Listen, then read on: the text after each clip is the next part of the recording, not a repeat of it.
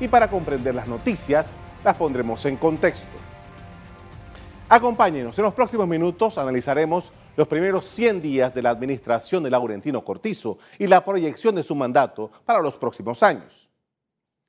Al hablar de su gestión en estos primeros 100 días, el presidente declaró a los medios que se siente satisfecho y contento y enumeró lo que considera son los logros obtenidos en este corto periodo.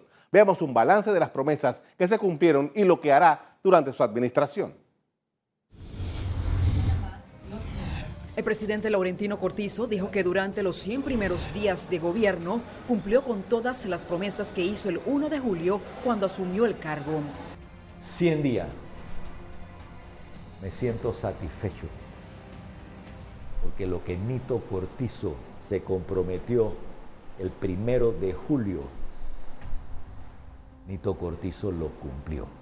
Cortizo destacó que lo bueno de estos 100 días ha sido su equipo de trabajo, lo feo los homicidios y lo malo las finanzas públicas. Lo bueno, yo tengo que aprovechar el, el momento, decir equipo, porque si yo no hubiese tenido el equipo que tengo, no podemos avanzar como hemos estado avanzando. Lo feo,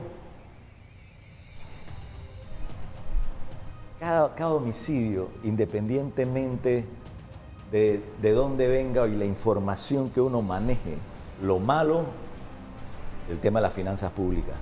Encontrarnos con, con una realidad eh, como la que nos encontramos, pero también bueno porque con el equipo pudimos nosotros eh, hacer una emisión de bonos, 2 mil millones de dólares, eh, la más alta de la historia de Panamá. Anunció el pago de deudas pendientes a los bancos por la suma de 420 millones por intereses preferenciales. Estamos llegando a un acuerdo para pagar 420 millones y estamos hablando pronto de todos esos fondos que se le debe a los bancos producto de la ley de intereses preferenciales. En cuanto al presupuesto del Estado para el año 2020, dijo, de nada vale que nosotros le digamos al país que tenemos un gran presupuesto si el cálculo de los ingresos no te da. Entonces, lo más importante es decirle al país y a las instituciones, esto es lo que tenemos ahora. Ejecuten. Porque lo importante aquí es que ejecuten. También mencionó, entre otras promesas, la aprobación del Fondo Especial de Compensación de Intereses para el sector agropecuario y el aporte de 10 millones de dólares para el turismo. En estos más de tres meses, el tema de la reactivación económica con el pago a proveedores del Estado y otros particulares a quienes el Estado le debía dinero ha sido el asunto del que más se ha hablado.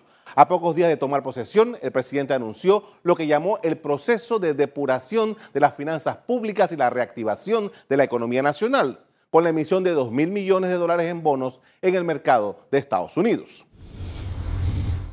La nueva deuda tiene dos tramos, una a vencer en 10 años y la otra en 40 años. Se explicó que el bono de 10 años tiene un interés, un interés perdón, del 3.16%, mientras que el de 40 tiene un interés del 3.87%.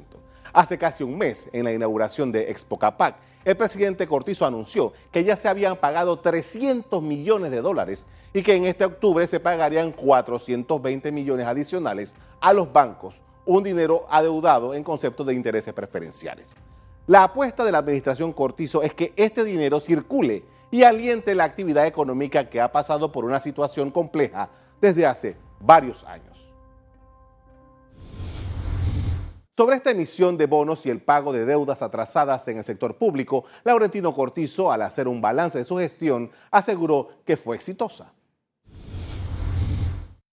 Que nosotros teníamos calculado deudas a proveedores y a contratistas de alrededor de 900 a 1000 millones de dólares. Y cuando entramos, el equipo de, de finanzas, las finanzas públicas, la sorpresa de nosotros era que eran 1.100 millones de dólares. Con, con, la información que manejábamos, nosotros en transición nos activamos, el equipo de finanzas públicas se, se activó para el tema de la emisión de bonos, que al final de cuentas ha sido la emisión de bonos más exitosa de la historia de Panamá. Otro de los elementos que ha destacado la presidencia de la República en estos 100 días ha sido los proyectos de ley que fueron enviados a la Asamblea Nacional con temas con los cuales el mandatario se había comprometido.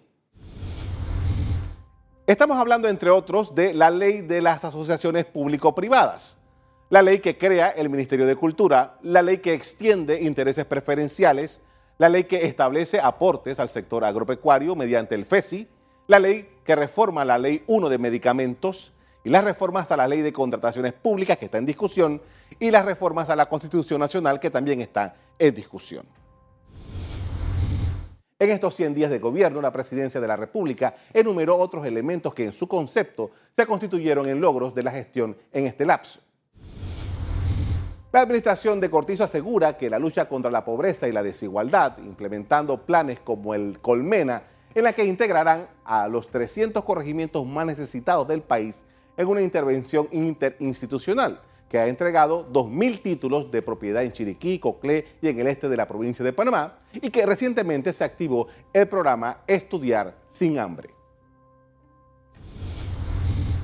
En este periodo, el gobierno hizo reformas al proyecto de presupuesto general de la Nación, haciendo recortes importantes en decenas de instituciones cuyos jefes de cartera han expresado su desacuerdo.